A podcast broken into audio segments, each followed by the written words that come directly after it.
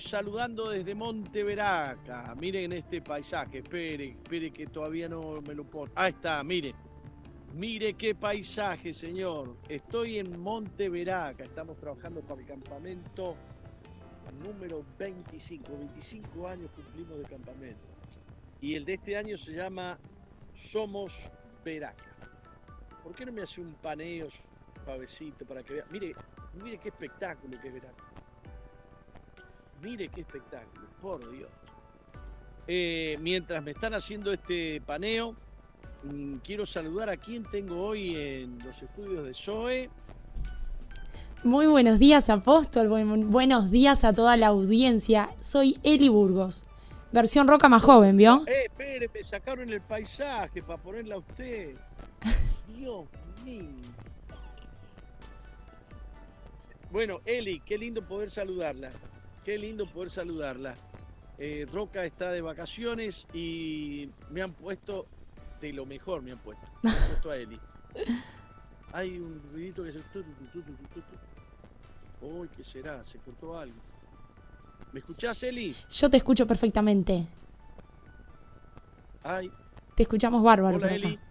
Hola, hola. Ah, bien. Ahora, ahora volvió. Ahora volvió. Usted me está viendo bien, ¿no? La estamos viendo perfecto. Feliz año, apóstol, y a toda la audiencia. Qué bonito, qué bonito. Estamos eh, unidos, tú y yo, como decía la canción de Marcos Witt, tú y yo. Somos un pueblo. Así es. Eh, muy felices trabajando para el campamento Veraca de la última semana de enero. Ya estamos en enero. ¿Cuánto de enero? ¿Tres? A 3 de enero. 3 de enero, por Dios. Nos están faltando 20 días. 20 días para el campamento. Eh, y estamos disfrutando mucho de la tarea. Ayer se nos ocurrió hacer unos dormitorios nuevos. Ay, ay, en ay. 20 días lograremos hacer dormitorios nuevos. Yo estoy temblando, mire. Estoy, es más, tendría que dejar este programa. pero no lo puedo dejar porque tenemos una entrevista con Itiel Arroyo. Itiel Arroyo va a estar con nosotros en unos minutos. Pero yo quiero que usted me cuente las emisoras que están retransmitiendo este programa. Así es, saludamos a Preferencia 95.1 FM de Salto, Piedra Alta 105.5 FM Florida, FM Centro 102.7 desde Durazno, Sirio FM 89.5 Fraile Muerto. Saludamos a Bles FM 88.3 de San Juan, Argentina, Radio Cristiana 90.1 Jujuy, Argentina, Radio Galax 94.5 también desde Jujuy, Argentina. Y bueno, saludamos también eh, a Canal 8 de Durazno, que también eh, lo retransmiten. Bueno, tengo en este momento ya un montón de saludos aquí en mi fanpage, Jorge Márquez Uy. Y además estamos transmitiendo a través de la plataforma jorgemarquez.uy. Así es. Prepárense porque en unos minutos vamos a estar con Itiel Arroyo desde España, que es como dije por ahí en algún video, uno de los invitados estelares del campamento Veraca de este año. Nos hemos titulado o autotitulado Somos Veraca, que significa somos bendición. Ya no estamos orando para que Dios nos bendiga, estamos agradecidos a Dios porque somos una bendición. Yo no sé cuánta gente se anima a decir gracias Dios, gracias Padre, porque soy una bendición. Tú has hecho de mí una bendición. Yo lo puedo decir con toda humildad, con toda franqueza, después de ver todo lo que Dios ha hecho a través de mi vida con mucha gente, puedo decir felizmente, soy una bendición. ¿Usted, Eli, puede decir lo mismo o todavía no llega? No, claro que sí. Qué lindo, porque sabe que Dios, Dios nos pone en lugares para hacer eso, bendición. Y portamos presencia de Dios. Y a donde vamos, eh, tenemos que creer eso, de que somos bendición a donde vamos. Bueno, yo estoy rodeado aquí de gente muy linda. Yo no sé si pudieran filmarme a esta chica que está acá con llevándome mate. Wow, wow, wow, ya lo tengo en pantalla a, a Itiel. Ya te voy a habilitar, Itiel. ¿La mostraste o no? Sí, Y ya la sacaste. Tan fea es. Bueno. no, no. Este... Qué lindo, apóstol, y qué lindo día hizo hoy, ¿eh? Hermoso día para disfrutar, para trabajar. Arduo trabajo ahí en Veraca por hacer. Tenemos un hermoso, un hermoso día. Tenemos más o menos, yo calculo que ya hoy tenemos unas 70 personas trabajando aquí en Veraca para el campamento. Y a partir de hoy, más de 100. A partir de hoy, más de 100 personas trabajando todos los días en Veraca para dejar a punto este, este jardín de Dios, este jardín que Dios nos, nos eh, regaló.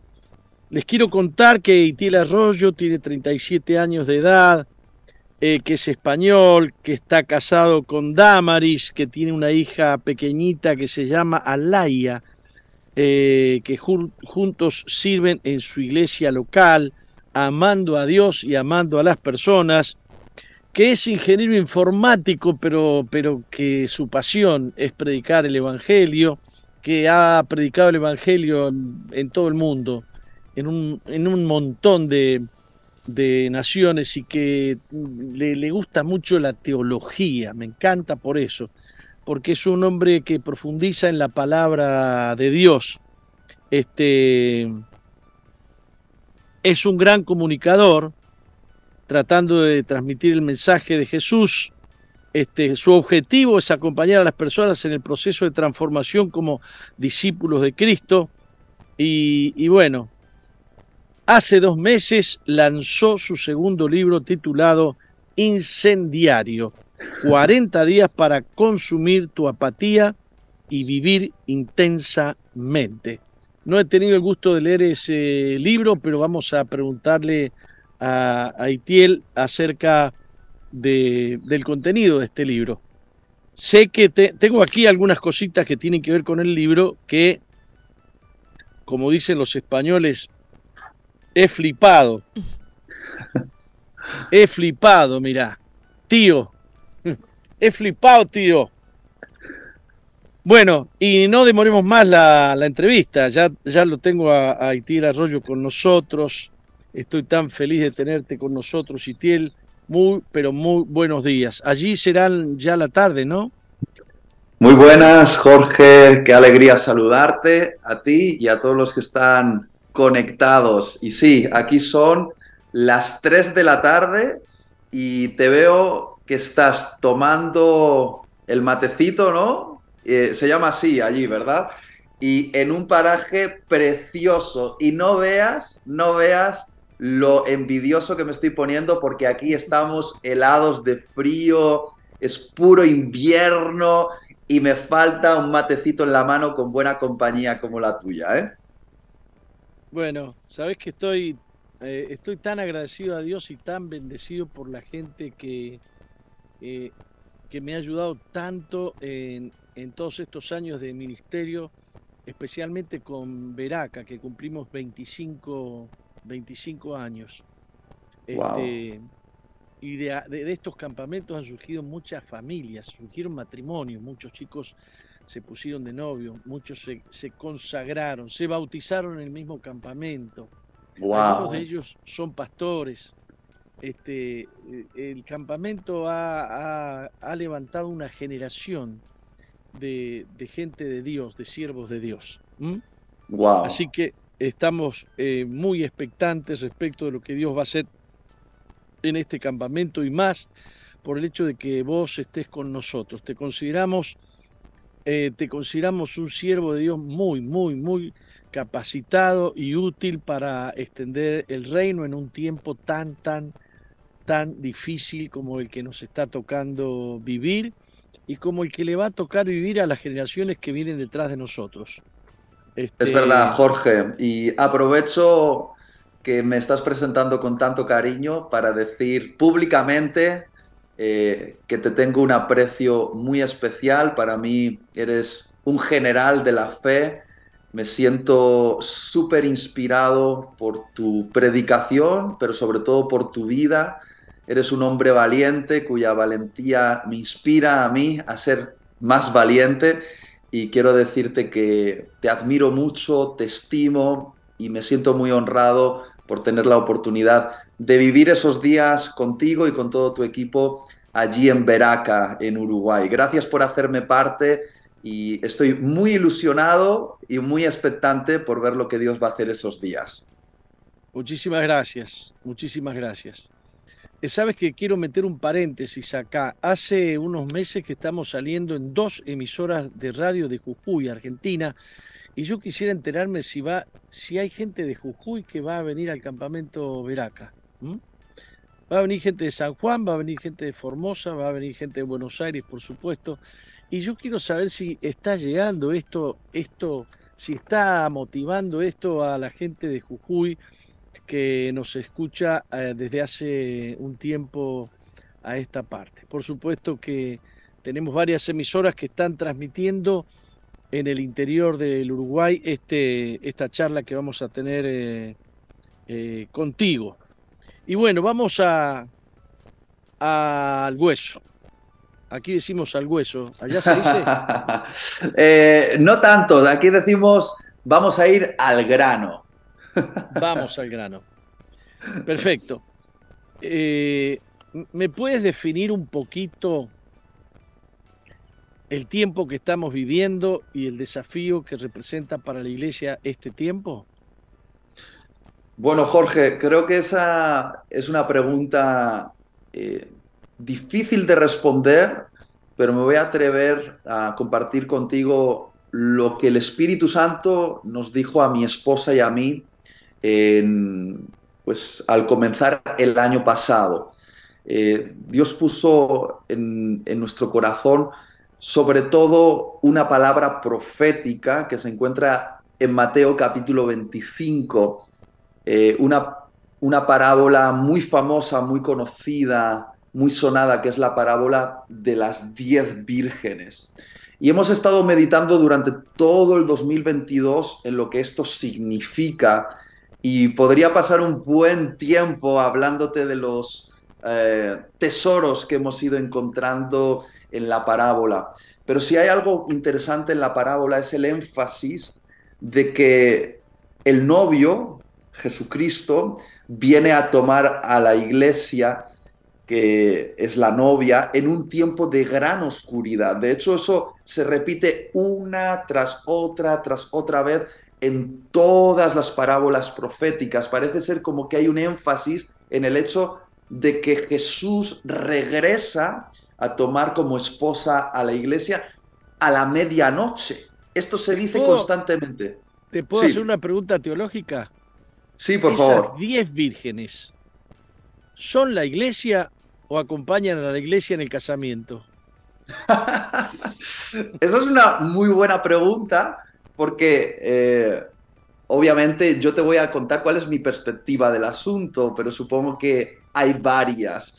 Yo creo que obviamente la iglesia siempre está representada en la simbología profética como la novia y Jesús como el novio.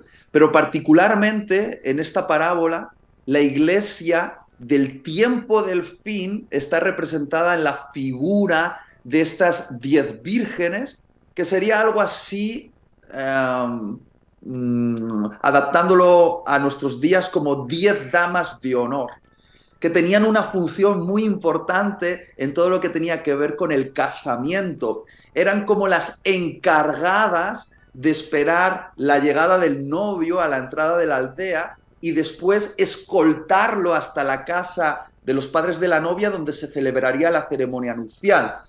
Y yo entiendo, Jorge, pero bueno, corrígeme si me equivoco, que de alguna manera Jesús al contar esta parábola nos estaba diciendo que la iglesia del fin, además de ser la novia, va a tener una función como estas diez damas de honor. Y esto me recuerda mucho al ministerio de Juan el Bautista porque Juan el Bautista preparó el camino a la primera venida del Señor Jesucristo. Y creo que estas diez damas de honor preparan el camino para la segunda venida del Señor Jesucristo. Y creo que enfáticamente Jesús nos estaba diciendo que la iglesia del fin, que creo que somos nosotros, vamos a tener una labor de preparar el camino, una labor no solo de ser la novia, sino ser preparadores de la gran ceremonia nupcial, eh, con un ministerio parecido al de Juan el Bautista, que fue un ministerio confrontador en la época que a él le tocó vivir, un ministerio que confrontó a los poderes de la oscuridad, preparó al pueblo de Dios para tener un corazón arrepentido, para recibir al Mesías, los llevó a una conciencia del tiempo que estaban viviendo. Y creo que las diez vírgenes, que somos nosotros, la iglesia del fin, va a tener esa labor, eh, una labor al estilo de Juan el Bautista. Va a ser una labor bien peligrosa que nos va a costar mucha persecución, nos va a llevar a confrontar a los poderes de las tinieblas, vamos a tener que preparar a la iglesia para recibir al esposo y llevarla a una conciencia del tiempo que estamos viviendo. No sé si me estoy explicando, Jorge. Perfectamente y coincidimos. Perfectamente. Este, quiero que sepas que he estado predicando bastante los últimos dos años acerca de, de esta parábola de las diez vírgenes porque tiene tanto que ver con todo lo que todo lo que habla Jesús en el capítulo 24 de Mateo, ¿no? Hablando de su retorno, hablando de los tiempos eh, de los últimos días, ¿no? Te, puedo añadir algo, eh, Jorge, y me, me emociona tanto pensar que el Espíritu Santo, a pesar de que estamos en lugares diferentes, en contextos diferentes, habla a la iglesia una misma palabra, porque lo he visto repetir en diferentes lugares, en conversaciones con diferentes hombres y mujeres de Dios. Parece que Dios está enfatizando mucho esta palabra de su retorno y particularmente la parábola de las diez vírgenes por su significado. Y es interesante porque para mí eh, Mateo 24 es una descripción de los detalles ¿no? del tiempo del fin pero Mateo 25 es como eh, el mensaje que el Espíritu Santo envía a la iglesia diciéndoles, hey, para la iglesia del fin, yo espero que tengan este corazón, que estén de esta manera. Y ahí nos encontramos con Mateo 25, que apunta directamente a la expectativa que el Espíritu tiene para nosotros, la iglesia del tiempo del fin. Y tanto la parábola de las diez vírgenes, la parábola de los eh, talentos, la parábola también eh, donde se habla acerca del juicio delante del trono, donde son separadas las ovejas de, de los cabritos, todo eso es muy significativo para los tiempos de hoy. Nosotros como iglesia estamos estudiando profundamente el significado de cada una de esas palabras, porque creo que tenemos instrucciones precisas del Espíritu Santo, de lo que Él espera que seamos como iglesia en el tiempo del fin. Y como te decía, eh, casi en todas estas parábolas siempre se señala que el regreso de Jesús ocurre en un tiempo de gran oscuridad, a la medianoche, que desde la cosmovisión hebrea era el momento más oscuro de la noche. Y esto coincide con la profecía de Isaías que dice, oscuridad vendrá sobre las naciones. Exacto. sobre ti será vista la gloria de Dios. Porque para nosotros la oscuridad como iglesia no es un problema, es una oportunidad. la oscuridad no es una excusa para escondernos, la oscuridad es un reclamo para que seamos la luz que Dios nos ha llamado a ser. Y si algo nos dijo Jesús es que la luz no se puede esconder. Y querido Jorge, es el momento de dejar de esconderse. Es el momento de, ser luz, aunque nos cueste ser atacados por los señores de la noche que están gobernando en medio de la oscuridad. Y lo digo desde Europa, que particularmente sentimos que las tinieblas están bien densas. Aquí ahora mismo se están legislando algunas leyes que nos van a meter en serios problemas a la iglesia. Leyes que nos van a prohibir ser lo que Dios quiere que seamos y predicar lo que Dios quiere que prediquemos. Y la pregunta es, ¿nos vamos a esconder o nos vamos a atrever a ser luz? Y nos vamos a exponer a la persecución, que quizá a día de hoy no es una persecución de martirio literal, pero es un tipo de persecución social que implica algún tipo de muerte social y ya lo estamos viviendo. De hecho, la última ley que ha salido aquí en España eh, nos amordaza a los predicadores como yo con amenazas de, de multas altísimas por hablar acerca de temas que tienen que ver con la identidad, la sexualidad, el modelo de familia. Es decir, es como que se nos está prohibiendo hablar la verdad de Dios y el coste puede ser cierre de canales de, en, eh, eh, YouTube, eh, cierre de páginas en redes sociales, multas directas a, tus, a la comunidad y en el futuro estamos por ver lo que puede pasar. Bueno, cosas que están ocurriendo en Europa, que no se puede utilizar la palabra mujer, la palabra hombre, la palabra papá, la palabra mamá. Eh, eh, se está prohibiendo eso, ¿no? Estoy hablando de Europa en general. Y, Europa es un anticipo de lo que va a ocurrir a nivel mundial, en el, por lo menos en el mundo occidental, en los próximos cinco años. Eh, es decir, desde Latinoamérica, que yo considero que Latinoamérica es como la resistencia, eh, a veces no sé si tanto, con Lula en Brasil ahora. Eh, está complicado, está complicado. Pero yo tengo esperanza con la iglesia hispana allí en Latinoamérica. Aún están luchando ferozmente batallas que tristemente en Europa se perdieron hace tiempo. Pero quiero decirles desde aquí, desde Europa, que no se duerman, que no se duerman. De hecho, la parábola de las diez vírgenes dice que las vírgenes se duermen.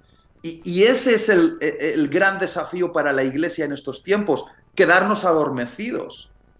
Y Dios nos llama a despertar, porque si estamos dormidos, el incremento de la oscuridad va a ser abrumador y lo que estamos viendo en Europa aquí está llegando allí. Quizá toma más tiempo, pero ya hay una agenda en, movimiento, que es una agenda global finalmente. Entonces, la, iglesia tiene que estar bien despierta y resistir. ¿Me estoy explicando, querido Jorge? ¿Le llamarías comunismo global? Mira, eh, cuando hablamos de comunismo, eh, creo que no es lo mismo hablar de comunismo hoy que hace 30 años atrás. Y, me explico porque quizá esto no lo sabías de mí, Jorge, y si quieres hablamos de esto cuando nos veamos allí en, en Uruguay. Pero yo fui un activista comunista con 18 años. Yo me metí en un sindicato estudiantil comunista y me metí tan, tan, tan de lleno que literalmente comandaba las manifestaciones en las calles de mi ciudad con el megáfono en la mano.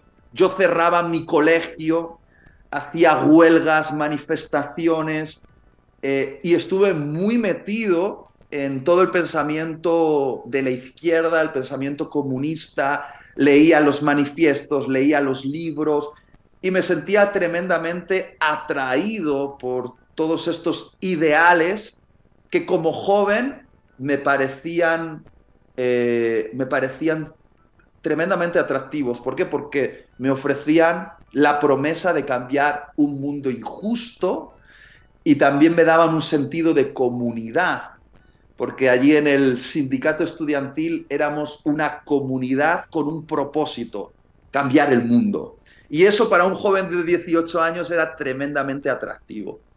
Entonces, claro, lo que yo viví, escuché, aprendí hace pues 20 años atrás, ahora tengo 37, pues 20 años atrás, es diferente, diferente a lo que hoy estoy viendo, porque parece ser que la centralidad del mensaje comunista, de izquierda, hace 20 años atrás, estaba centrado sobre todo en algunos asuntos de justicia social que hasta podían considerarse coherentes en algunos sentidos. Pero lo que estamos viendo hoy creo que trasciende esto ya. Eh, trasciende el concepto del comunismo como se había conocido hace décadas atrás. Es como una mezcla de todo a la vez. una mezcla de comunismo, pero también capitalismo mezclado y finalmente yo te voy a decir lo que es para mí, ¿vale? Para mí esto es una religión. Ni, siquiera lo veo como política, lo veo como una religión nueva, que tiene unos ideales eh, que literalmente eh, quieren tomar la mente y el corazón de las personas y redefinirlo todo. Redefinir la sexualidad, redefinir el modelo de familia, redefinir la moral. Creo que esto va más allá del comunismo como yo lo conocí hace 20 años atrás, una lucha de clases. Entiendo perfectamente, porque tiene una mezcla de capitalismo, tiene sí, pero digamos sí, porque que los elementos, sí. No, los que luchan eh, eh, apoyando este tipo de ideologías eh, son tremendamente capitalistas, es decir, están dentro del sistema de consumo. Y cuando se habla de comunismo no se habla de otra cosa de que del control de la sociedad, nada más que eso. Control de las masas, control en su mente y su corazón. E, en Europa para eso, para eso necesitan controlar tu economía, necesitan que tú no, eh, seas eh, independiente, necesitas que necesitan que no, no seas propietario. Sí, y, hacia eso vamos. Hacia eso vamos. E, es decir, en Europa, en Europa eh, nadie te va a decir eh, que hay un, eh, un país comunista en Europa, pero la tendencia es a robarle el poder al individuo para que esté sometido a un sistema que lo posee todo. Y robarle el poder a la democracia, eh, desarmar la democracia. Sí, sí. Entonces, es comunismo, se parece, pero es algo diferente y es a lo que voy, porque no me parece que es el comunismo en el que yo me involucré hace 20 años atrás. Correcto. Y, definitivamente el comunismo en el que yo me involucré era también una mentira. Y yo salí de ahí porque me encontré con la verdad.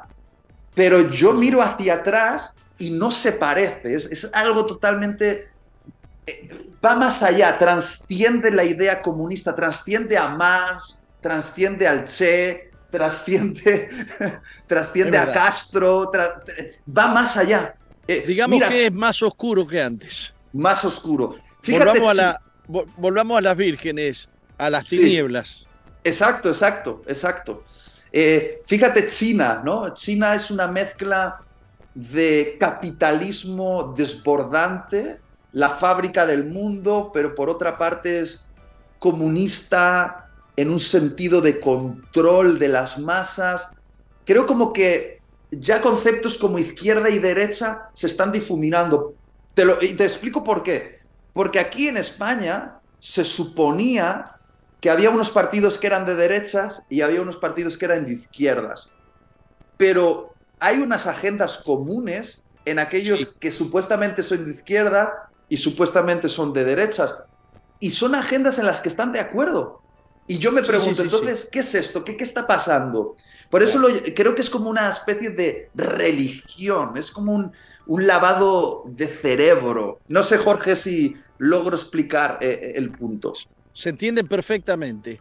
Digamos que lo que más tienen en común es que mm, están en contra de la verdad, en, en, contra de la palabra de Dios, en contra de Dios, y que están eh, destruyendo la esencia de los valores occidentales o de los valores cristianos.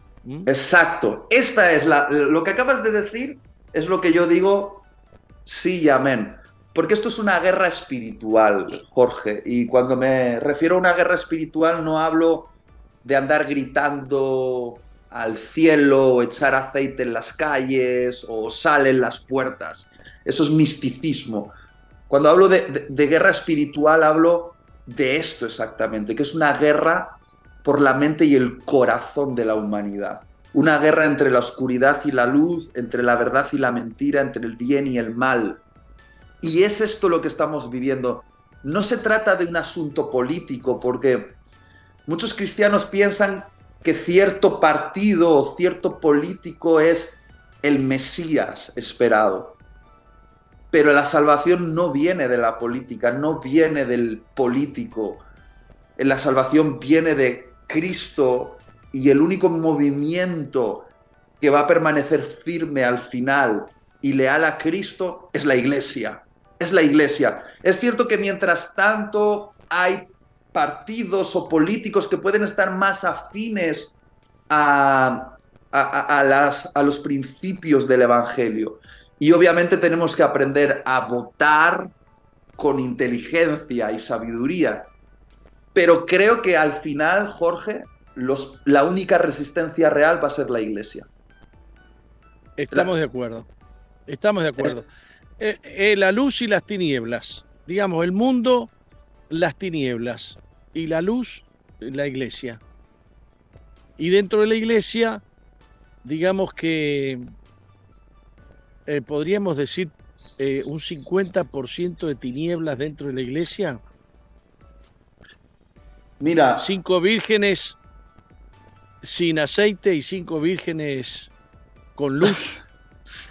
Lo curioso es eso, que Jesús divide a la iglesia del fin en dos grupos. Y no son grupos denominacionales, no son grupos basados en etnias, no son grupos basados en algún aspecto puntual de la doctrina, que si soy calvinista o reformado, o presbiteriano, o bautista o pentecostal. No, no, no, no. Desde la perspectiva de Jesús, la iglesia del fin está dividida en dos grupos.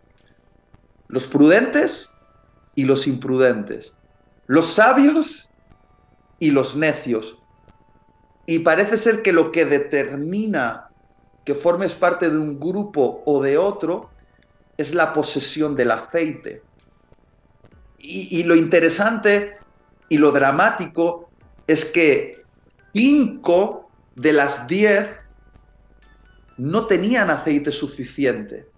Las diez tenían lámparas, las diez, pero solo cinco de ellas cultivaron o compraron o pagaron el precio para tener aceite extra para la hora más oscura. Y las que se quedaron sin aceite se quedaron en oscuridad, no pudieron cumplir su comisión y el drama final es que se quedan fuera de la puerta, al otro lado, no entran. Y, no quiero entrar a valorar qué significa exactamente eso, porque me pone los pelos de punta, pero sé que es bien serio y yo quiero ser de las que tienen aceite extra. Y, el aceite tiene un precio, hay que pagar por ello, hay que... Eh, hay, que, hay que tenerlo y para tenerlo hay un precio que pagar. Entonces, bueno, creo que esta parábola es una advertencia divina para todos nosotros que me pone los pelos de punta y me hace estar eh, firme para lo que vendrá, porque mm, yo no tengo idea de cuánto tardará el Señor en regresar, pero vivo con, con, con el impulso en el alma de que lo voy a ver, que voy a ver su regreso. Yo no puedo afirmar categóricamente que va a ser así, pero vivo con ese impulso dentro de mí. Y de hecho oro para que tú y yo seamos la iglesia que contemple ese momento glorioso y peligroso al mismo tiempo. ¿no? Entonces, eh, no me gustaría perderme esta, este capítulo de la historia. No me gustaría que otros viviesen algo que va a marcar la historia para, para siempre. Me perdí la primera venida del Señor Jesucristo, pero no me quiero perder la segunda, quiero estar en vivo y en directo. La verdad que eso sería... Lo, digo, lo, digo con una sonrisa, pero consciente de, que de lo que implica. Implica un tiempo bien complicado pero creo que en medio de la oscuridad es donde se ve eh, la mayor luz. Y en los tiempos de, hostilidad es cuando la iglesia ha visto una mayor gloria de Dios. Entonces, eh, me gustaría vivir eso, Jorge. Mm. Eh, me complace coincidir contigo en una cantidad importante de cosas. Tenemos un amigo en común que se llama Agustín Laje, que desde el punto de vista político nos gusta muchísimo, pero tú has tenido algunas, algunas precisiones acerca de la diferencia que justamente la estás marcando ahora, porque el tema no es político. Sí, ¿verdad? Agustín Laje para mí es un amigo, eh, de hecho, eh, no soy un amigo íntimo, pero intercambiamos mensajes, él sabe que lo respeto muchísimo, le entrevisté hace poquito y fue una, según él fue una de las mejores entrevistas que tuvo, lo pasamos muy bien y coincidimos en muchos aspectos porque él es un pensador, es un politólogo brillante, agudo, agudo y de hecho es un buen socio, por decirlo así, para la iglesia en este tiempo. Ahora bien, eh, eh, yo sé que... Más valiente, y más valiente que muchos cristianos, ¿no? Y más valiente que muchos cristianos. Yo espero, y creo que muchos estamos orando por lo mismo, que él tenga su propio encuentro personal con Jesús. Eh, y me consta que Jesús le anda rondando. De hecho, su, su pareja, ella es creyente, me consta que escuchan predicaciones cristianas y sé que es una influencia fuerte en su vida y, sé que muchos que le apreciamos le hemos, eh, le hemos animado a descubrir a Jesús de manera profunda, ¿no? Y oramos por él. Y oramos por él. Ahora bien, hay una diferencia en el hecho de, cómo yo veo algunos puntos, porque mi perspectiva creo que trasciende eh, los asuntos políticos, porque pienso que al final, al final, al final, esto está por encima de la política. Eh, y es lo que te he dicho antes, yo creo que esto es una guerra espiritual.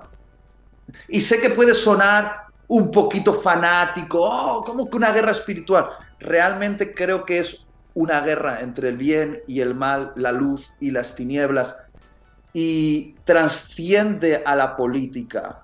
Eh, y yo recuerdo las palabras de Jesús que una y otra vez les dijo a sus discípulos, ¡Ey, cuidado! Cuidado con la levadura de los fariseos y cuidado con la levadura de Herodes. Y estas dos levaduras, que quien entienda el concepto, la levadura servía para leudar la masa, es decir, la levadura transforma la masa, le da una nueva naturaleza. Cuando Jesús habló de cuidado con la levadura, hablaba de esas ideas, ideologías que tienen el poder de transformar nuestra mente y cambiar su naturaleza. Y dijo que hay dos levaduras que son bien peligrosas. La de los fariseos, que representa la religión, y la de Herodes, que representa la política.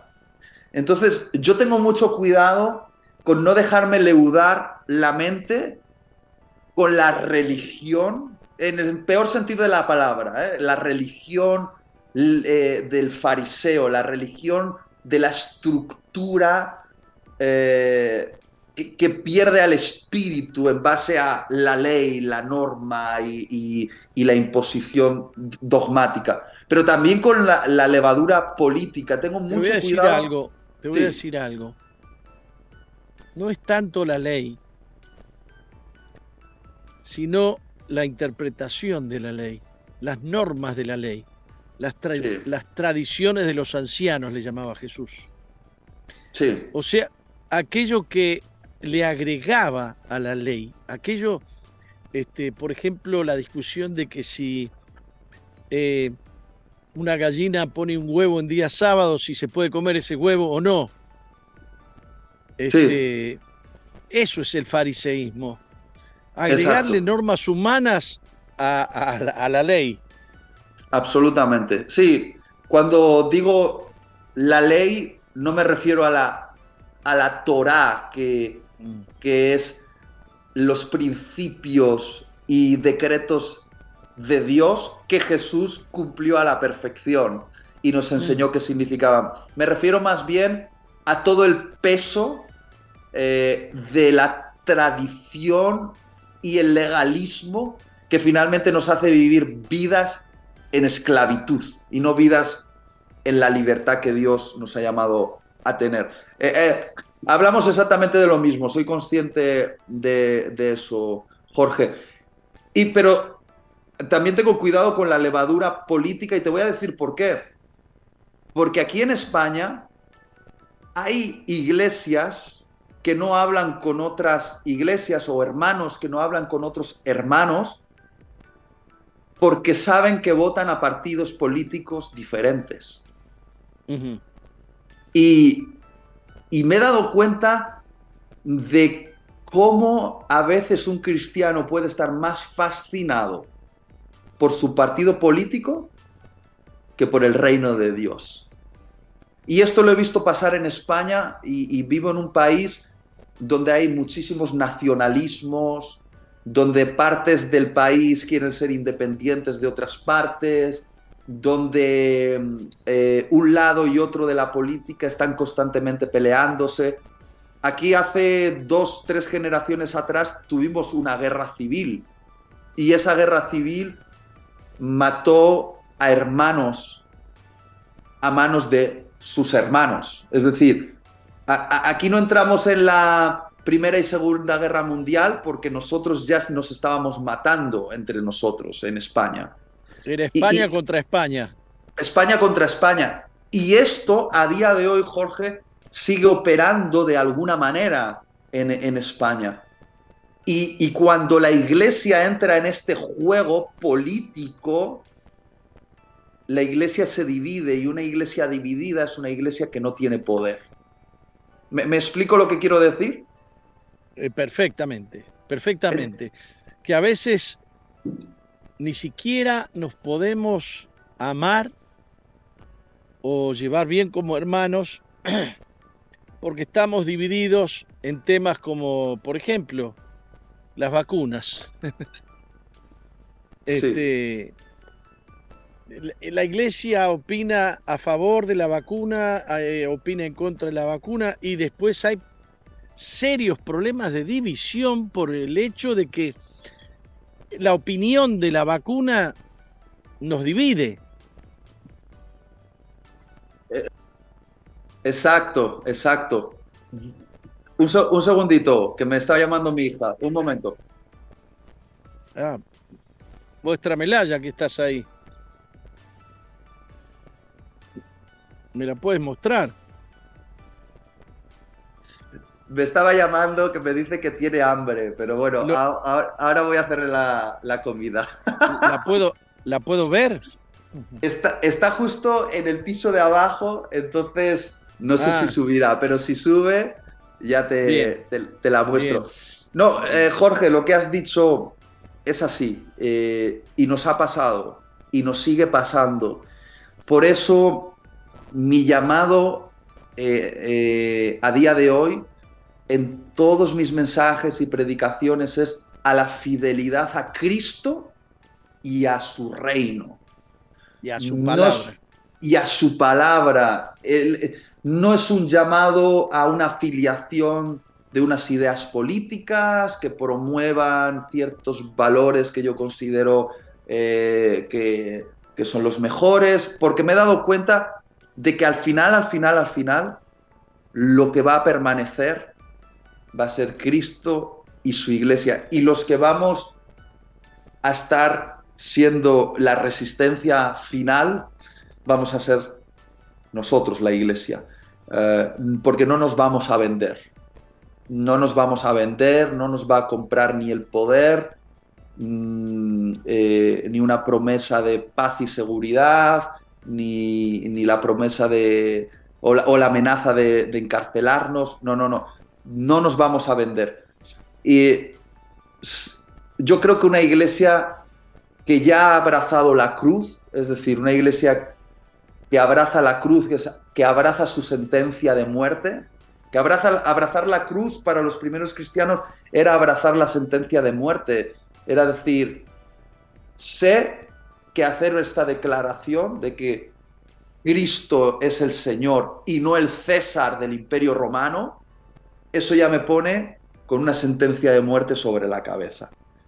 Entonces, los cristianos que abrazaban la cruz eran cristianos que no podían ser comprados, porque cuando tú ya estás muerto, ya nadie te puede comprar. Y creo que el Señor nos está llamando a la cruz nuevamente, porque viene un tiempo donde van a querer negociar nuestra fe, la van a querer negociar. Y lo van a hacer de, diversas maneras. Y, Dios está llamándonos a ser una iglesia que no se venda. Y la única manera de no venderse es estando ya crucificados, es decir, ya no vivo yo. Ya no, te, no me puedes amenazar con matarme porque yo ya he abrazado mi sentencia de muerte. Y si ya no te pueden amenazar con matarte, ya no hay ninguna amenaza que pueda hacer eh, que cambies de opinión. Y quizás suena un poquito fuerte lo que estoy diciendo y alguno puede pensar que es un poquito fanático por mi parte hablar así. Pero Jorge, mm, yo creo que es el momento de predicar a los jóvenes cristianos un mensaje radical y, desafiarlos a vivir una fe radical.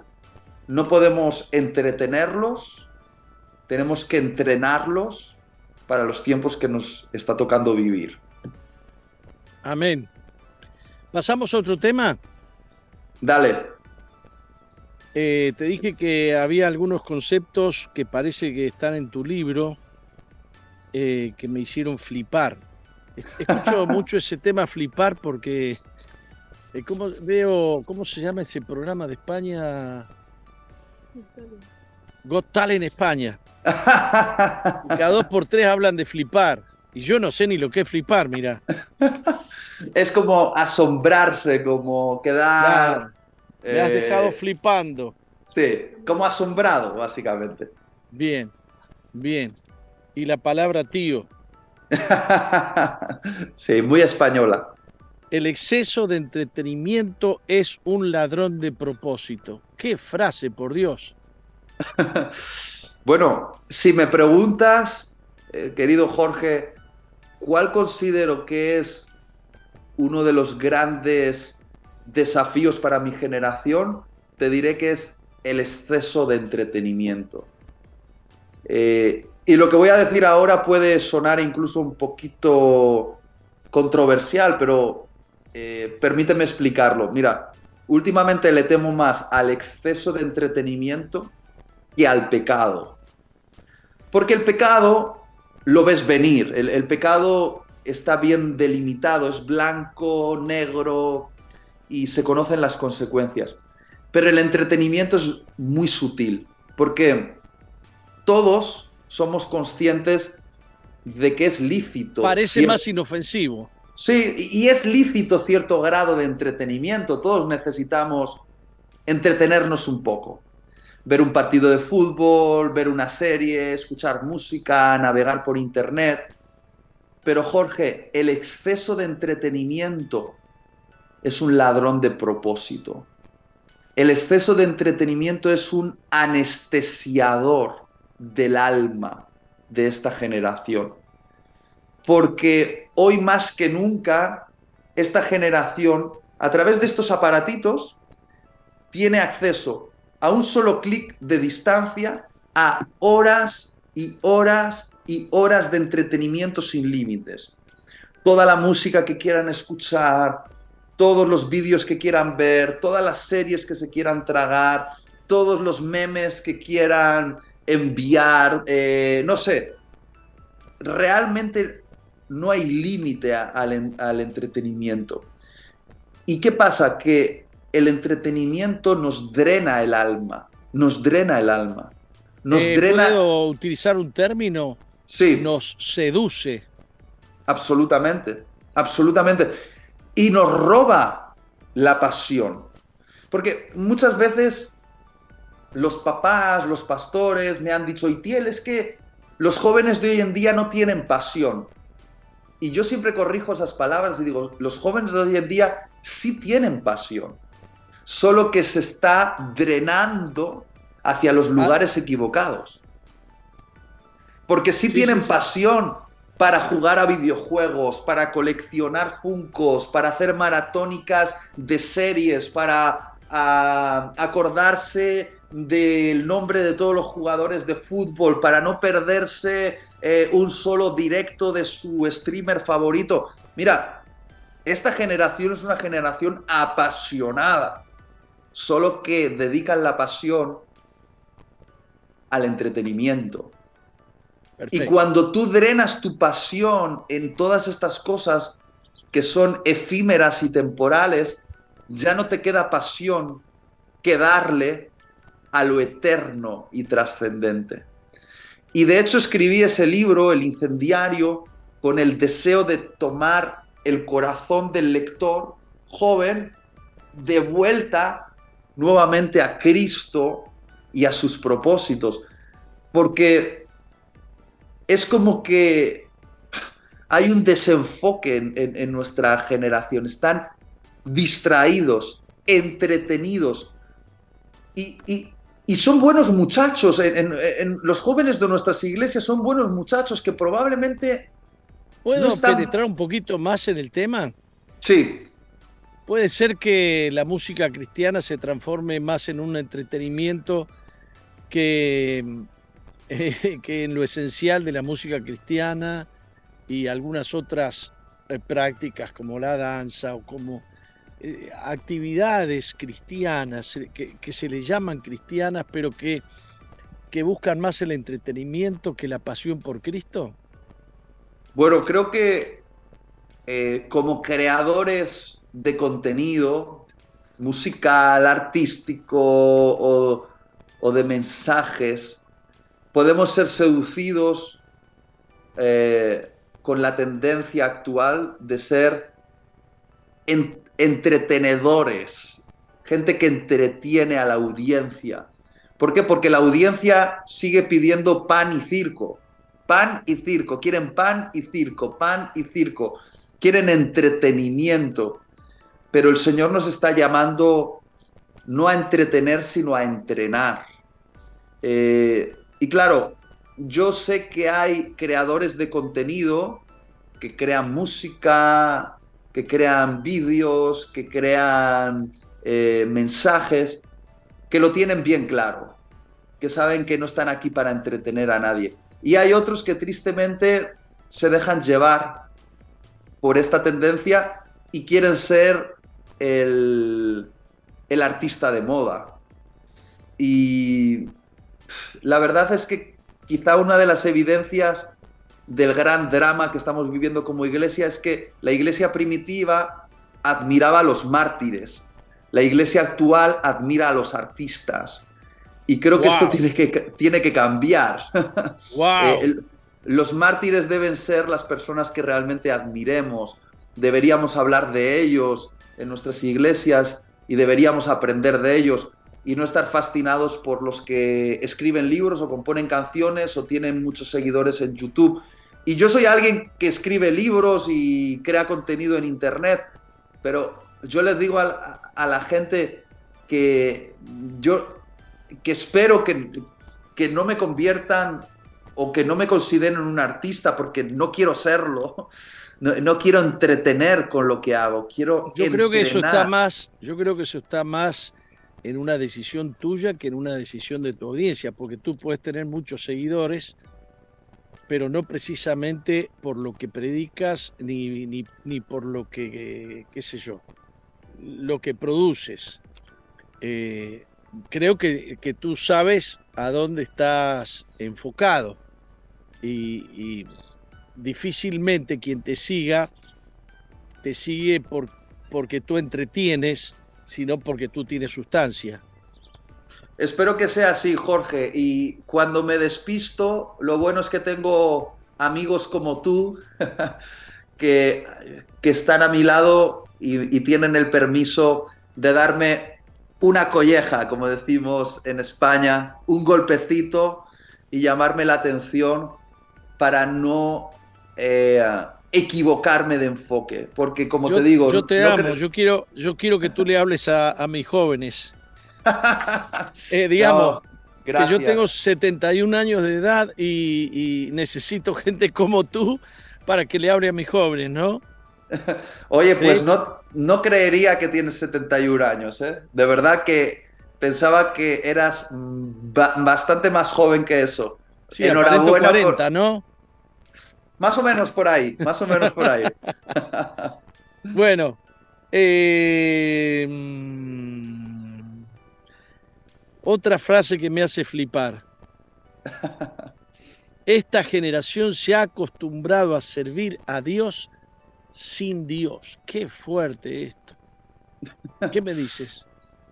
Bueno, creo que sobre todo eh, hemos caído en la trampa de creer que Dios nos llama a producir más que a caminar con Él.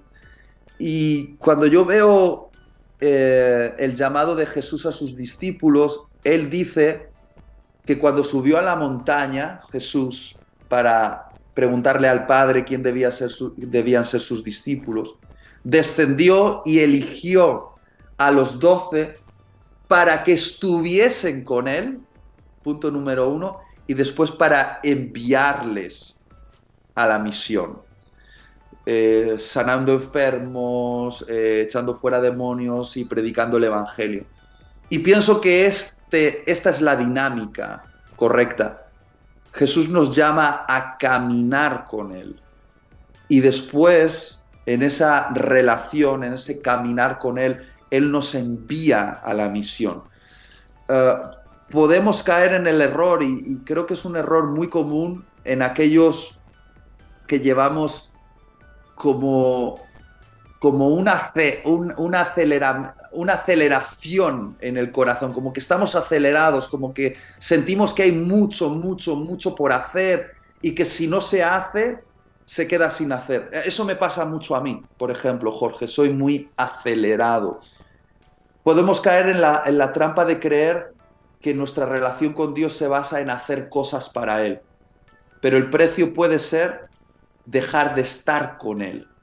Y si en algo he cometido ah, errores es justamente en esto, en, en meterme en ciclos de activismo, ir de un lado a otro, meterme en un proyecto detrás de otro, eh, crear cosas. Como que volvemos al tema del entretenimiento, ¿no? Sí, e, exceso, exceso de, creación, de proyectos, de contenidos y en un momento... De novedades. de novedades, el Espíritu Santo susurrarme al corazón, hey, te echo de menos, te echo de menos. Y, yo decir, no, no, pero si, si, si estoy haciendo cosas para ti y el Espíritu Santo decirme, Sí, pero las estás haciendo sin mí. y ese es el gran drama, Jorge, que, eh, ah, hubo una cosa que me dijo un pastor hace muchos años atrás, muy sabio, que sabía de dónde, de dónde cojeaba mi alma. Y me dijo, Itiel, si Satanás sabe que no te puede detener, te acelera. Sí. Eh, lo, voy a volver a decir, si Satanás sabe que no te puede detener, te acelera. Y yo como un muchachito eh, inmaduro y orgulloso le dije, pues como me acelere Satanás, se va a enterar, porque yo acelerado soy invencible. Y me dijo este, este sabio pastor, querido, si Satanás te acelera, va a lograr que te quemes el corazón. Porque quien no para para estar con Dios, para repostar vida espiritual, termina convirtiéndose en, un corazón quemado por el exceso, por el exceso de aceleramiento. Y cuánta eh, razón tenía, cuánta razón tenía. Si te empuja no va a ser con, con el espíritu. No, va a ser justamente con, con la carne, con el esfuerzo personal, con basado únicamente en tus dones y tus talentos. Y si algo he aprendido, Jorge, de que ser productivo en el reino de Dios no se trata de hacer muchas cosas, se trata de hacer las cosas que Jesús te ha pedido. No sé si me explico. No veo, no veo la hora de verte predicando en Veraca. pues tengo muchas ganas de abrazarte, querido Jorge. repito, te admiro muchísimo.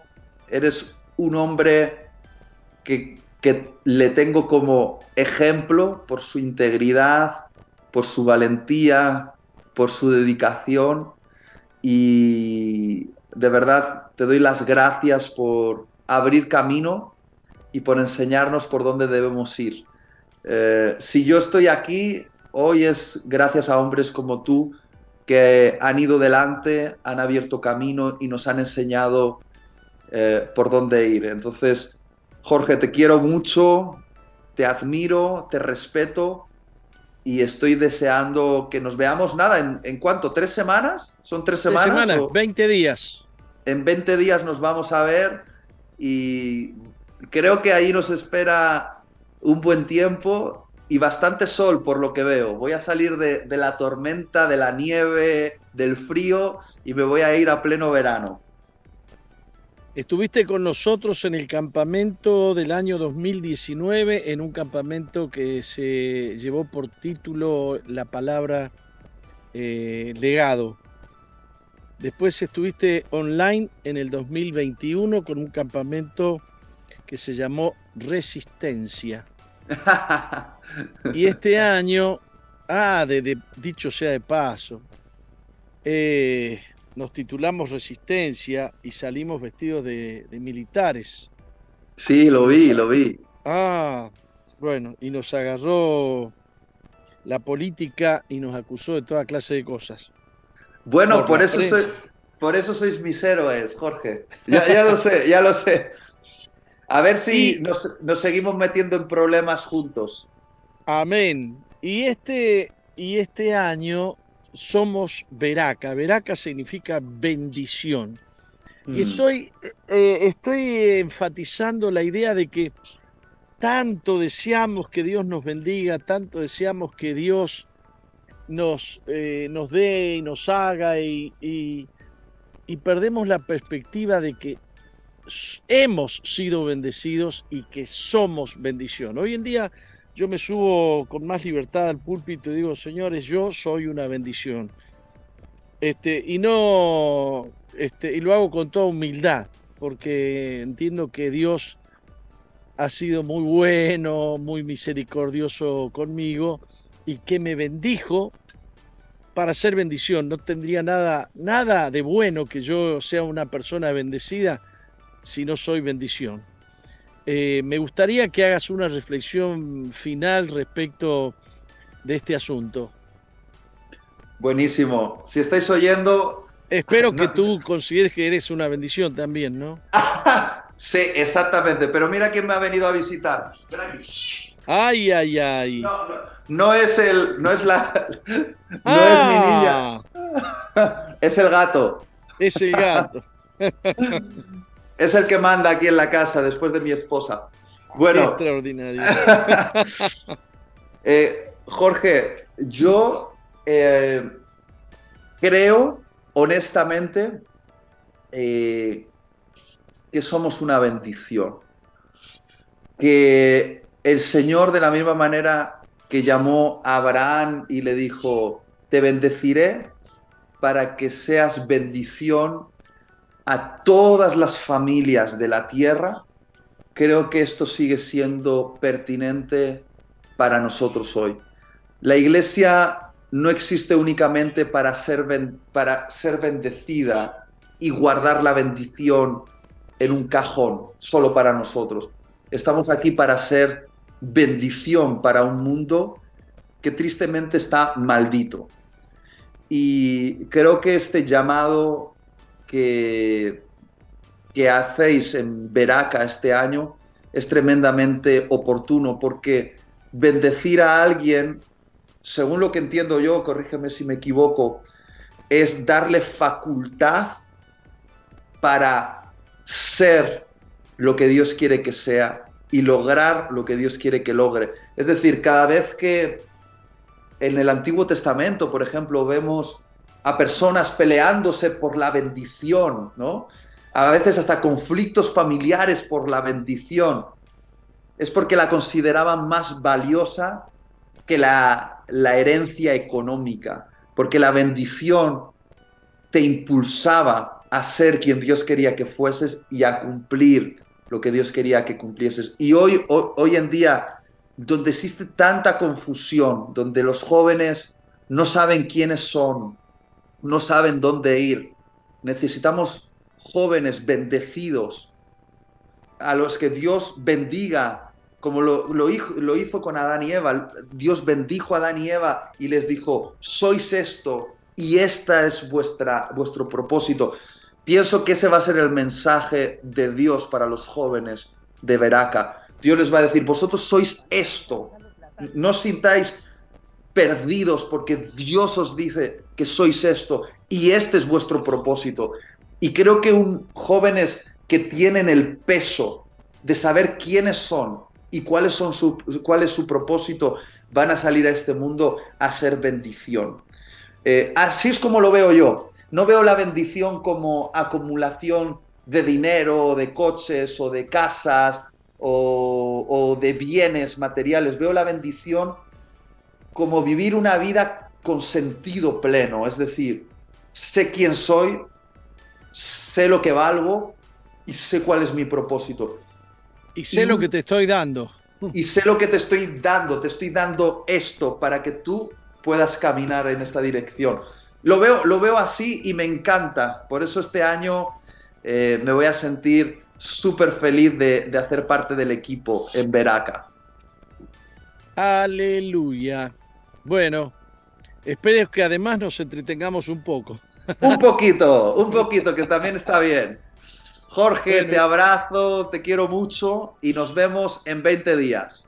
Una, una, una bendición compartir contigo este, de alguna manera estamos disfrutando coincidir en temas muy sustanciosos, en temas muy importantes, en un tiempo en que la oscuridad comienza a, opacar, eh, que, quiere, que quiere cubrir la verdad y oscurecer la razón, el pensamiento, los sentimientos. Qué bueno, eh, qué bueno poder compartir la luz contigo muy feliz de ser un, amigo tuyo y, de, y te admiro, de verdad que te admiro muchísimo y doy gracias a Dios por tu vida. Eh, en Europa hay mucha oscuridad, pero gracias a Dios que hay gente como tú allí, ¿no? Vamos dos españoles, no sé si lo vais a poder soportar. Alex y yo, veremos a ah. ver en qué termina eso. Qué, qué, lindo, qué lindo, qué lindo, qué lindo, qué lindo, qué lindo. Los amo, los amo ambos son una bendición para mi vida. Y nosotros a ti. Nos vemos. Hasta pronto. Adiós, querido. Adiós. Adiós. Bien, Eli. ¿Estás ahí, Eli? Estoy acá, apóstol. Qué entrevista, por favor. ¿Cuánta expectativa hay para este campamento?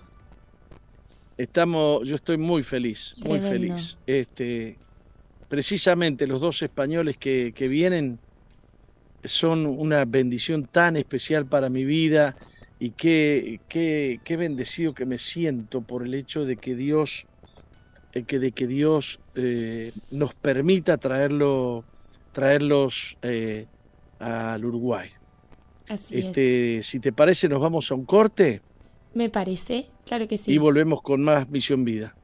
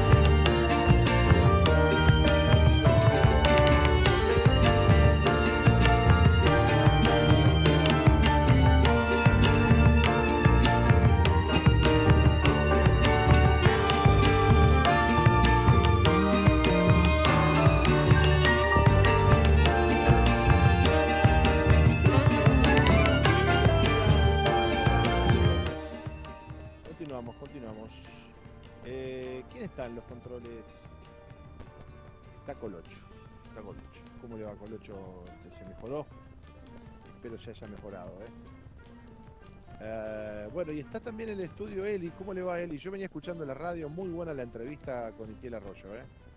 ¿Cómo anda, Pastor? Muy buenos días. Por favor, qué entrevista imperdible, imperdible esa entrevista, lo que va a ser esos días que él va a estar acompañándonos en el campamento.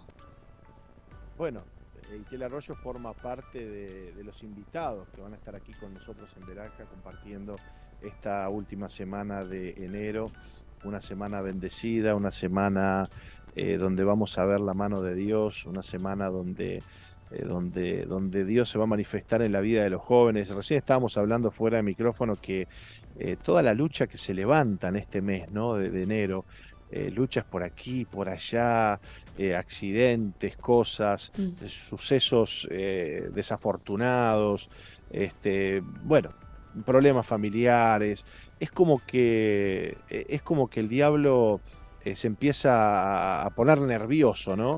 Y este, a querer detener de alguna manera la, obra que, que, hacemos eh, para Dios, ¿no? En, cuanto al campamento se refiere, de traer a los jóvenes y, bueno, es como que previo también a una gran bendición siempre hay una gran lucha espiritual, ¿no? Así es. Y cada cosa que pasan, eso también va generando expectativa, porque cuando cuanto mayor es la lucha, mayor es la victoria. Así que sí. Y les invitamos a aquellos que tal vez no se han inscrito, pastor, al campamento, que, que se inscriban, que lo hagan y les vamos a anunciar que pueden inscribirse en www.campamentoveraca.com o pueden escribir por privado o por un mensajito en WhatsApp al 095-333-330. Todavía las inscripciones están abiertas, así que aprovecha.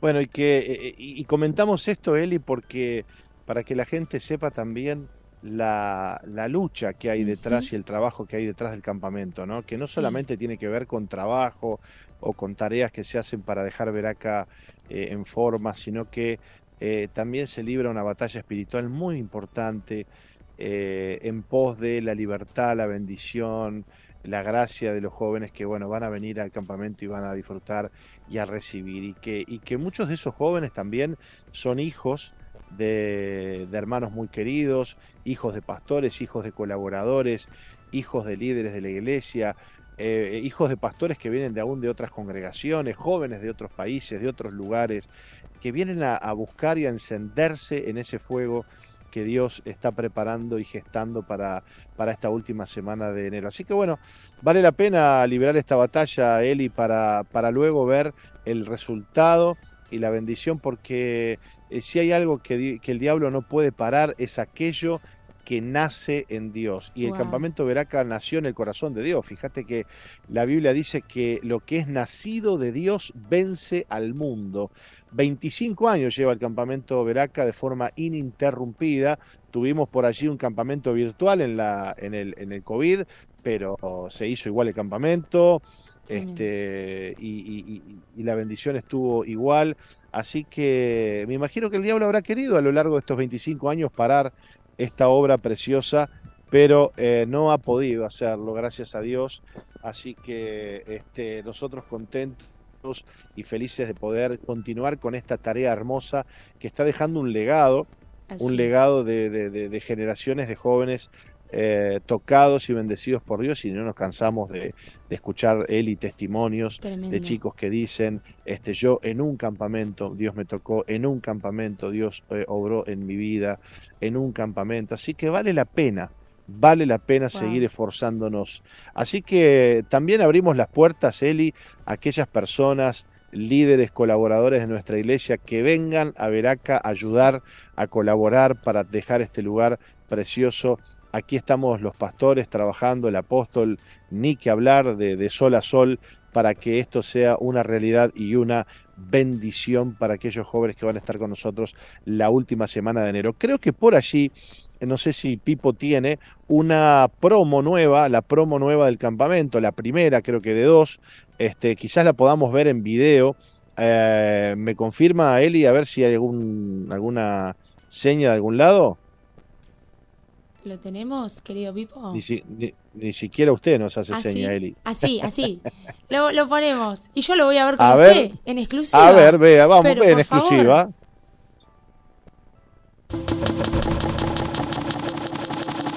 Señor, ¿en qué puedo servirte? Nos convencimos que todos deben de saber. Creímos que Veraca te cambia la cabeza. Vivimos un tiempo de héroes. Gritamos la revolución ha comenzado. Supimos ser metanoia. Confiamos en un nuevo comienzo. Cumplimos mucho más que 10. Nos atrevimos a ir más allá del límite. Salimos a contramano. Afirmamos nuestra identidad. Aprendimos a ir más allá de los sentidos.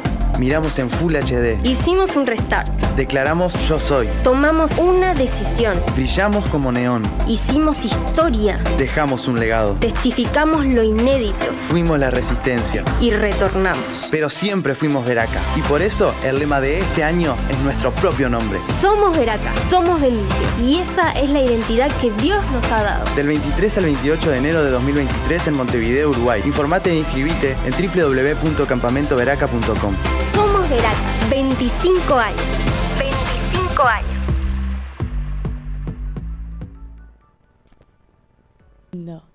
Muy bien, eh, ¿le gustó, Eli? Tremendo. Mire, me ericé toda cuando lo vi. Por favor. Qué video. Qué lindo. Bueno, esta es la primera promo de, del campamento. Veraca, Somos Veraca 2023. Este, luego, bueno, creo que va a haber otra por allí un poco más institucional eh, pero bueno, ahí vamos, ya vamos este, eh, con, bueno, con toda la, visual del campamento, eh, tema, tema remeras y todas estas cosas que se van haciendo este, previo a lo que va a ser Veraca 2023. Mire, tengo en mi mano aquí una reflexión para compartir luego de la pausa. titulada Tus recursos en Cristo. Así que nos vamos a ir a la pausa de doce y media y cuando volvamos vamos a estar compartiendo esta, esta reflexión. No cambies, ya volvemos con Misión Vida. Sigue al apóstol Jorge Márquez en su fanpage en Facebook, Jorge Márquez.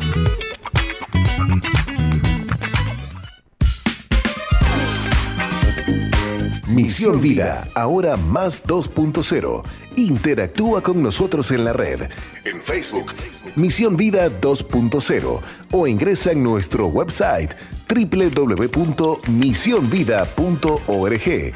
Ahora, más 2.0.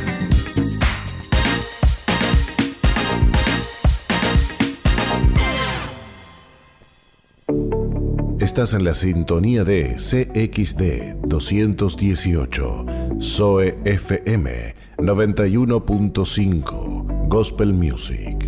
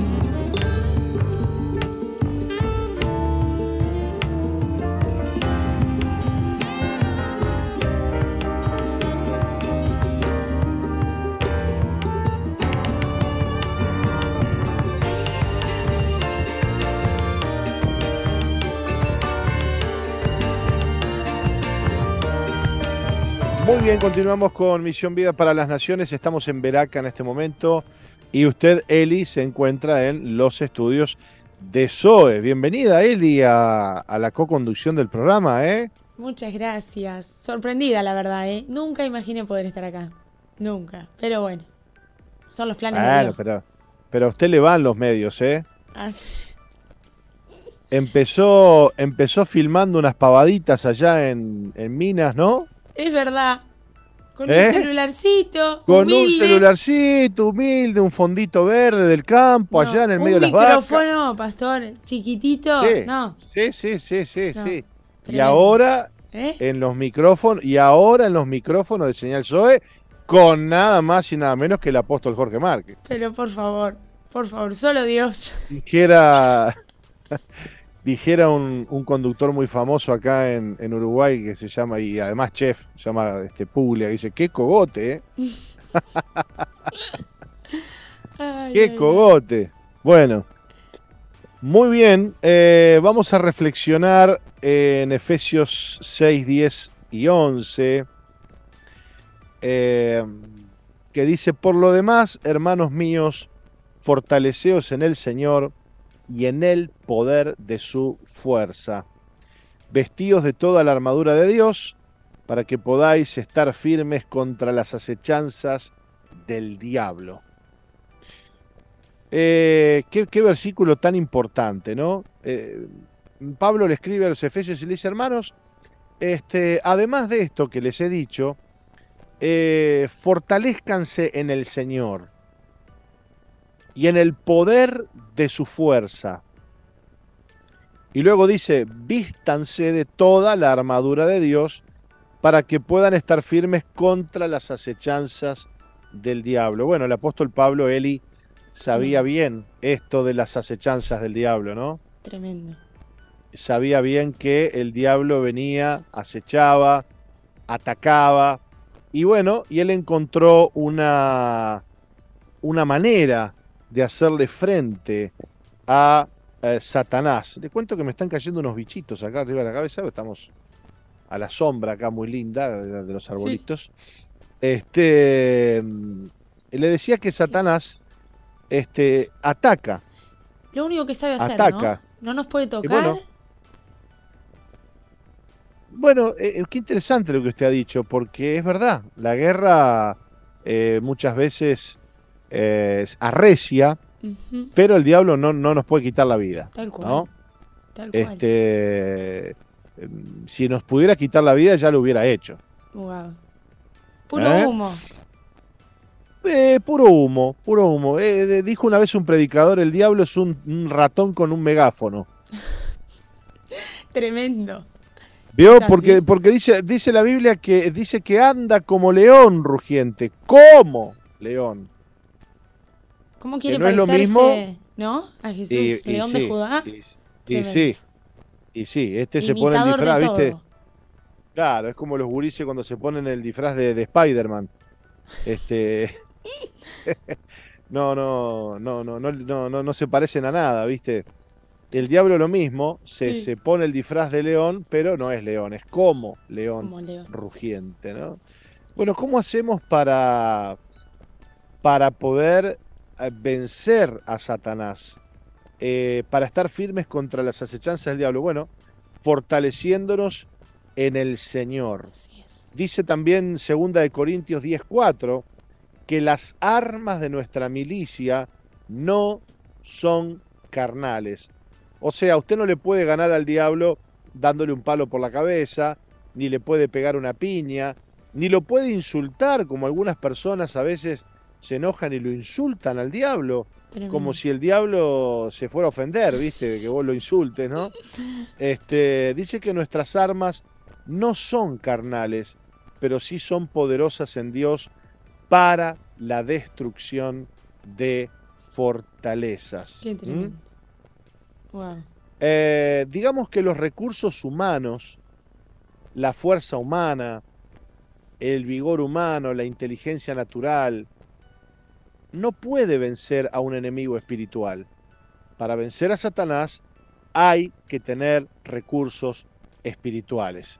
Y bendito sea el Señor que nos ha dado ¿no? esos recursos espirituales que eh, son su fortaleza, son su poder, son su armadura para que podamos estar firmes cuando vengan los ataques del enemigo. Decíamos hace unos minutos atrás que este mes es un mes bastante guerreado, Sí. bastante eh, complicado. Empiezan a pasar cosas, ¿no? Estamos nosotros aquí trabajando en Veraca y de repente que a fulano le pasó tal cosa, que Mengano este, tal otra, Sí. que, eh, pero cosas además Sí, sí. fuerte, ¿no? grosas.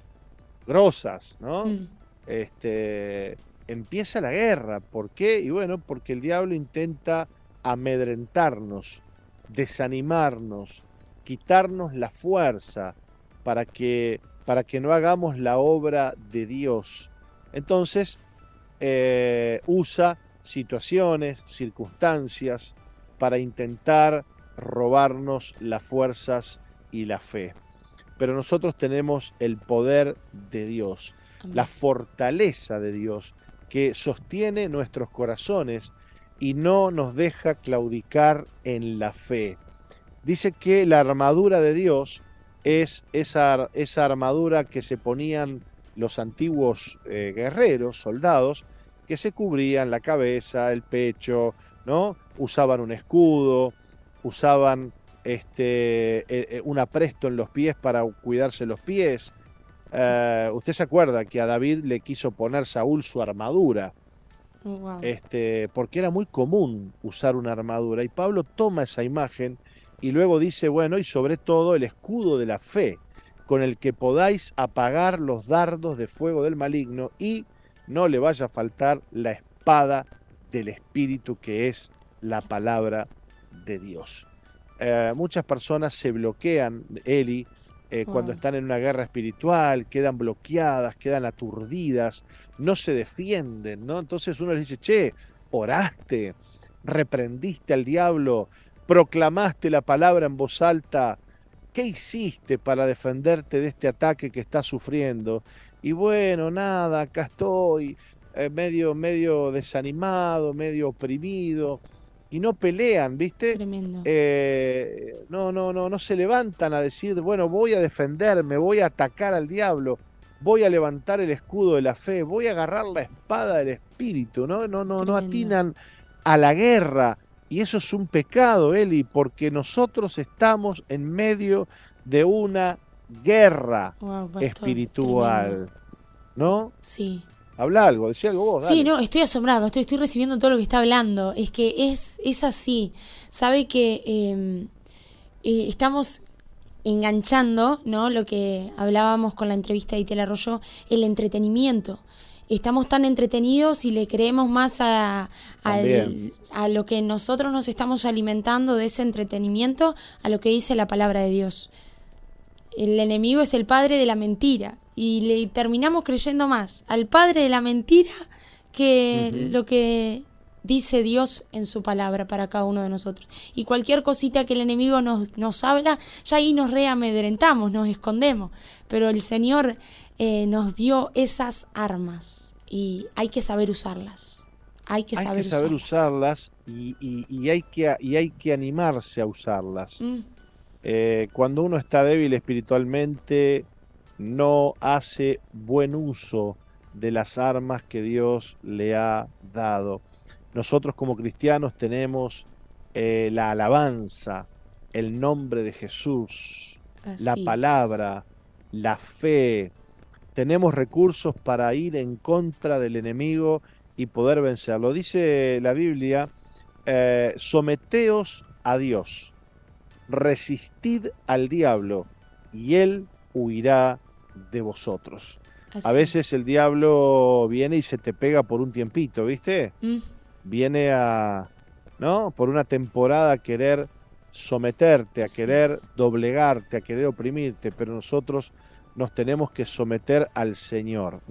Y dice Así que es. resistiendo al diablo y sometidos al Señor, el diablo no le queda otra que terminar, eh, terminar huyendo, porque no resiste eh, la presencia de Dios en nuestras mm, vidas. Así que en este inicio de año, tomemos esta palabra, porque este es un inicio de año guerreado, es un inicio de año eh, con luchas, pero sabemos que, que al finalizar este mes de enero, primer mes del año, eh, al menos para nosotros que estamos aquí trabajando para lo que va a ser el campamento, vamos a ver la gloria de Dios entre los jóvenes que van a estar aquí con nosotros y los que van a participar desde todas partes del mundo. Eli, nos tenemos que ir a la pausa porque vamos a compartir el testimonio del día de hoy.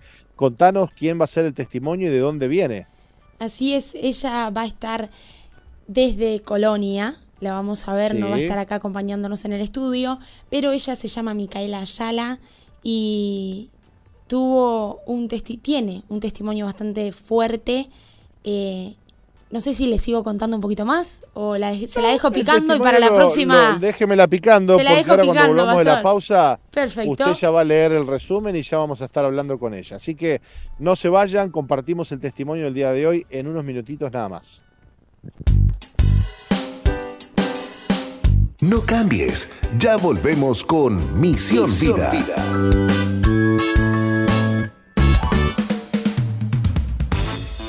Sigue al apóstol Jorge Márquez en Twitter e Instagram, arroba Jorge Márquez, Uy. Y suscríbete al canal de YouTube Jorge Márquez. Jorge Márquez.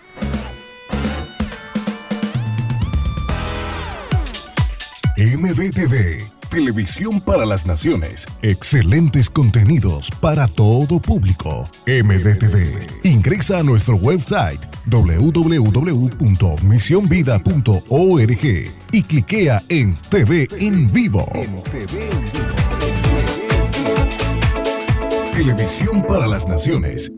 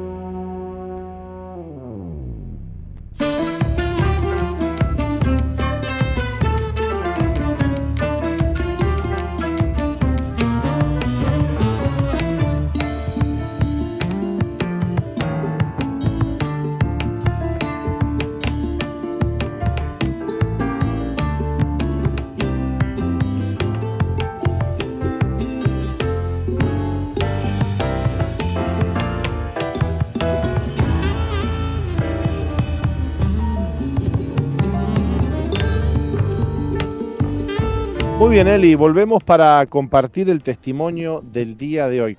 coménteme entonces, recuérdeme el nombre de la joven que va a contarnos hoy su historia. Nos va a estar contando su historia Micaela Ayala, ella tiene 26 años, es de Colonia, ella hoy por hoy está en un hogar veraca, así que bueno. Eh, bueno, le damos la bienvenida, ¿le parece? Me súper parece. Micaela. Micaela, bienvenida al programa Misión Vida, qué gusto recibirte, ¿cómo estás? Hola, buenas, buen día, ¿cómo andan?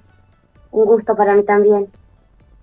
Bueno, qué lindo que estés acá y con esa sonrisa que, tenés hoy, gracias a Dios, este, nos vas a estar contando tu historia. Le vamos a pedir a Eli que nos, nos haga un repaso de tu testimonio. Micaela es la menor de cinco hermanos. Fue criada en un hogar donde se tenía conocimiento del Evangelio. A pesar de tener una vida aparentemente tranquila, dentro de su corazón se gestaba una gran rebeldía a raíz del rechazo de su madre.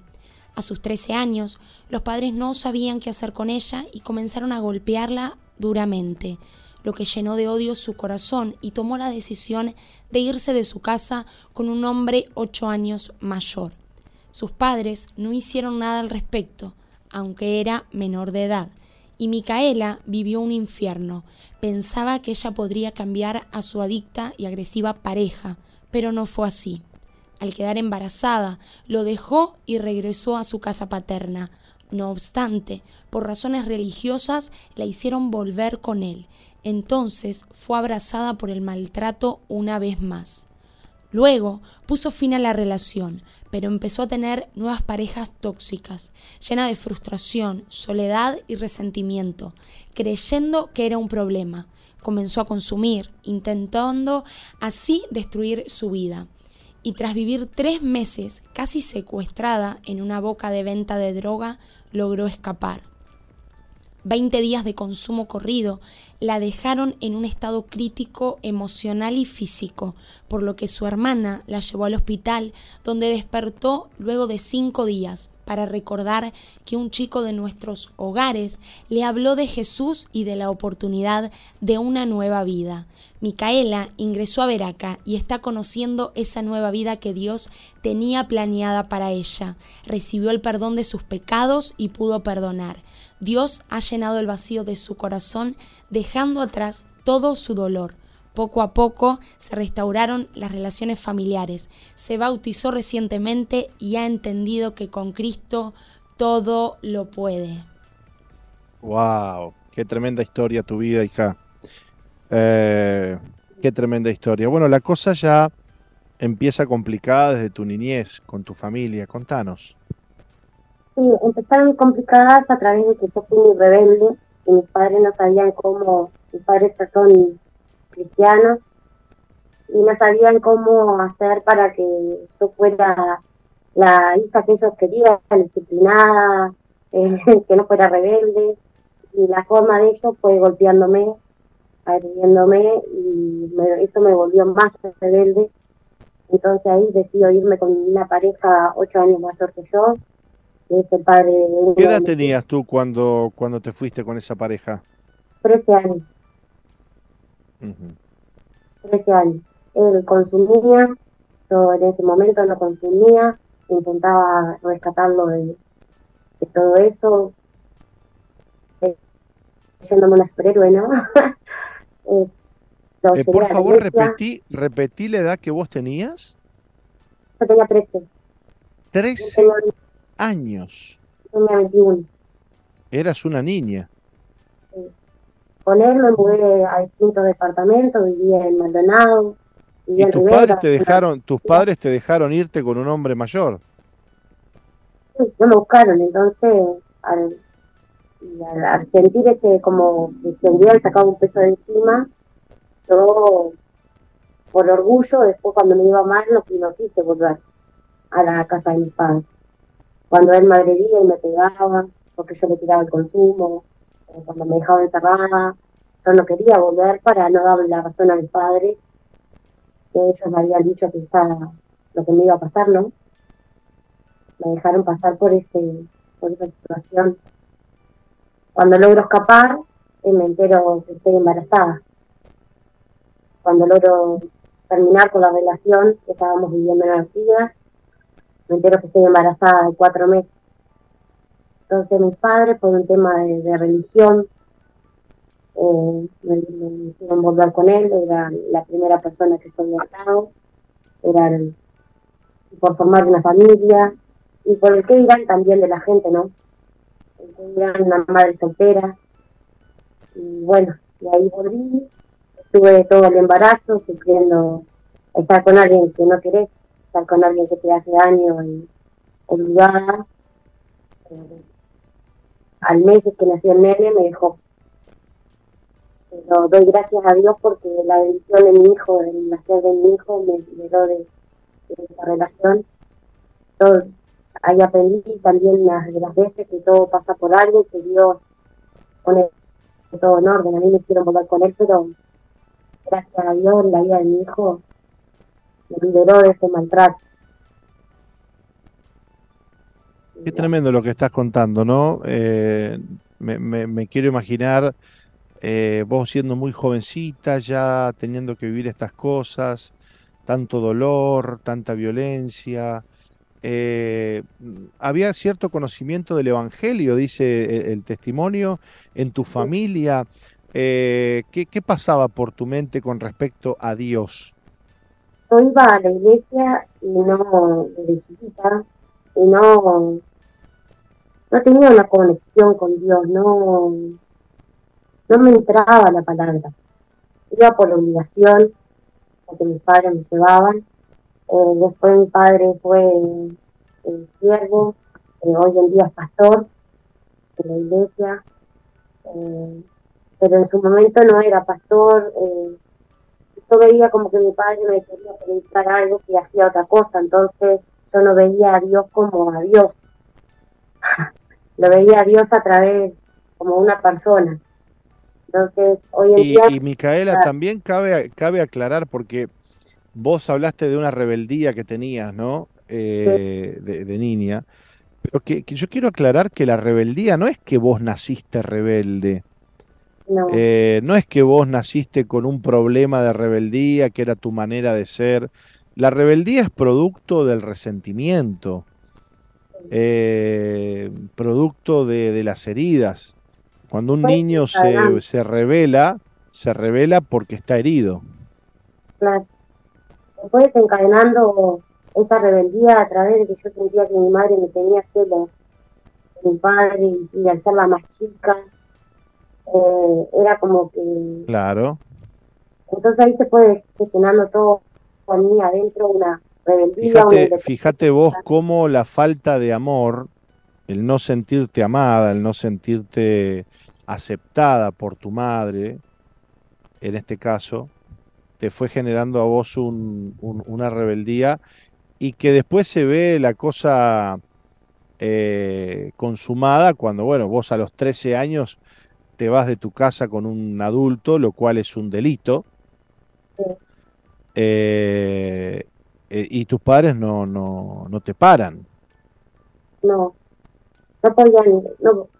Después de que mi padre me agredió muy mal, estuvo mucho tiempo pidiéndome perdón y se ve que la culpa no lo paralizó.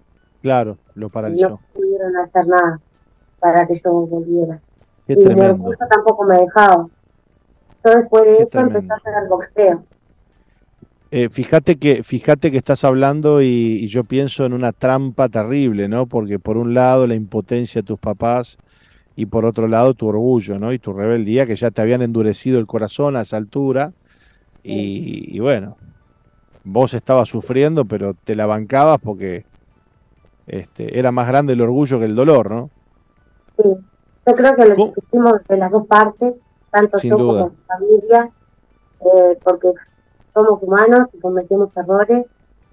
Eh, hoy en día, gracias a Dios y gracias al amor que Dios me dio y a la comprensión, pude perdonar a mis padres, pude dejar el rencor atrás y hoy en día soy una nueva persona que lo que quiero es unir a la familia, no, no estar más lejos de la familia, no ser más independiente como antes. ¿no?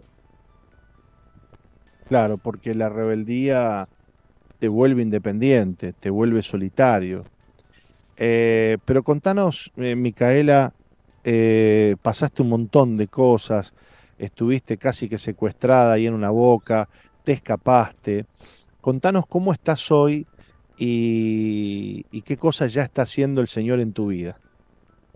Bueno, hoy en día estoy acá viviendo en el hogar de por la casa de, Daca Belén, eh, con los pastores Martín y Laura. Eh, mi vida cambió un 100%, una bendición. Yo estaba vivía en tinieblas, en oscuridad, en soledad, con odio en mi corazón.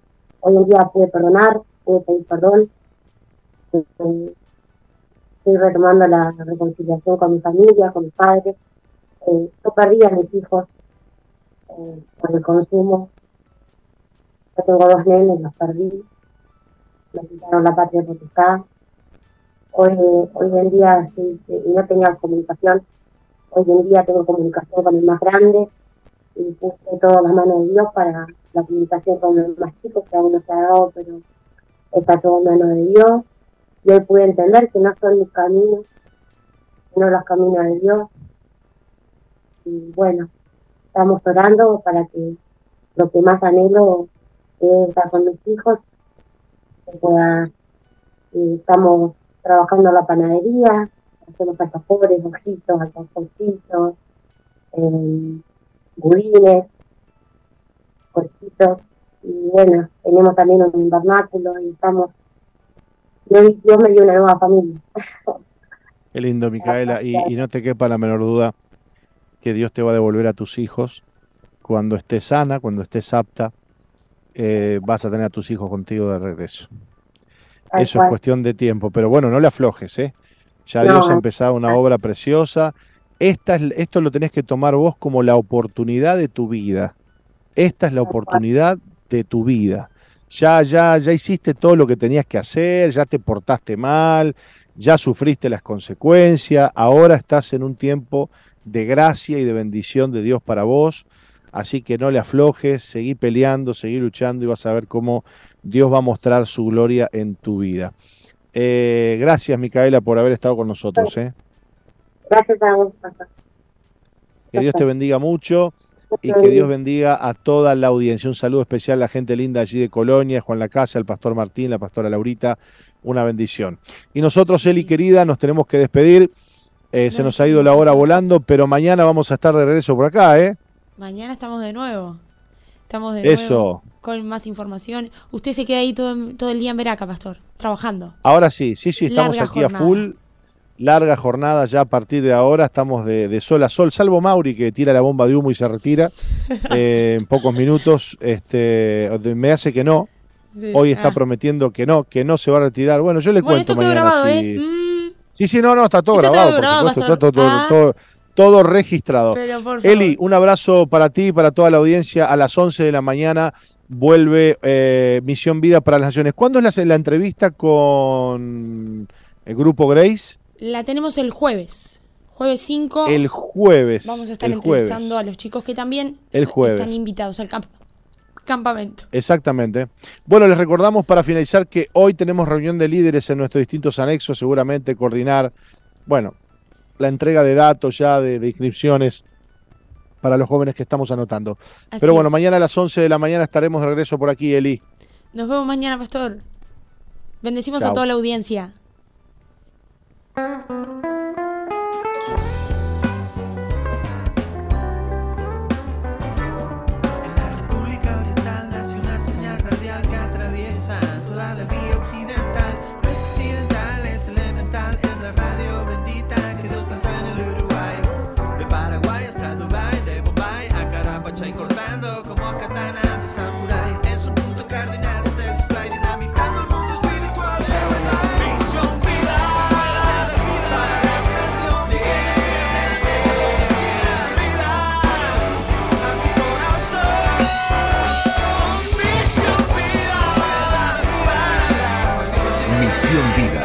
Iglesia que Dios plantó en Uruguay para que juntos alcancemos lo imposible, presentó su programa exclusivo que conduce el apóstol Jorge Márquez. Misión Vida.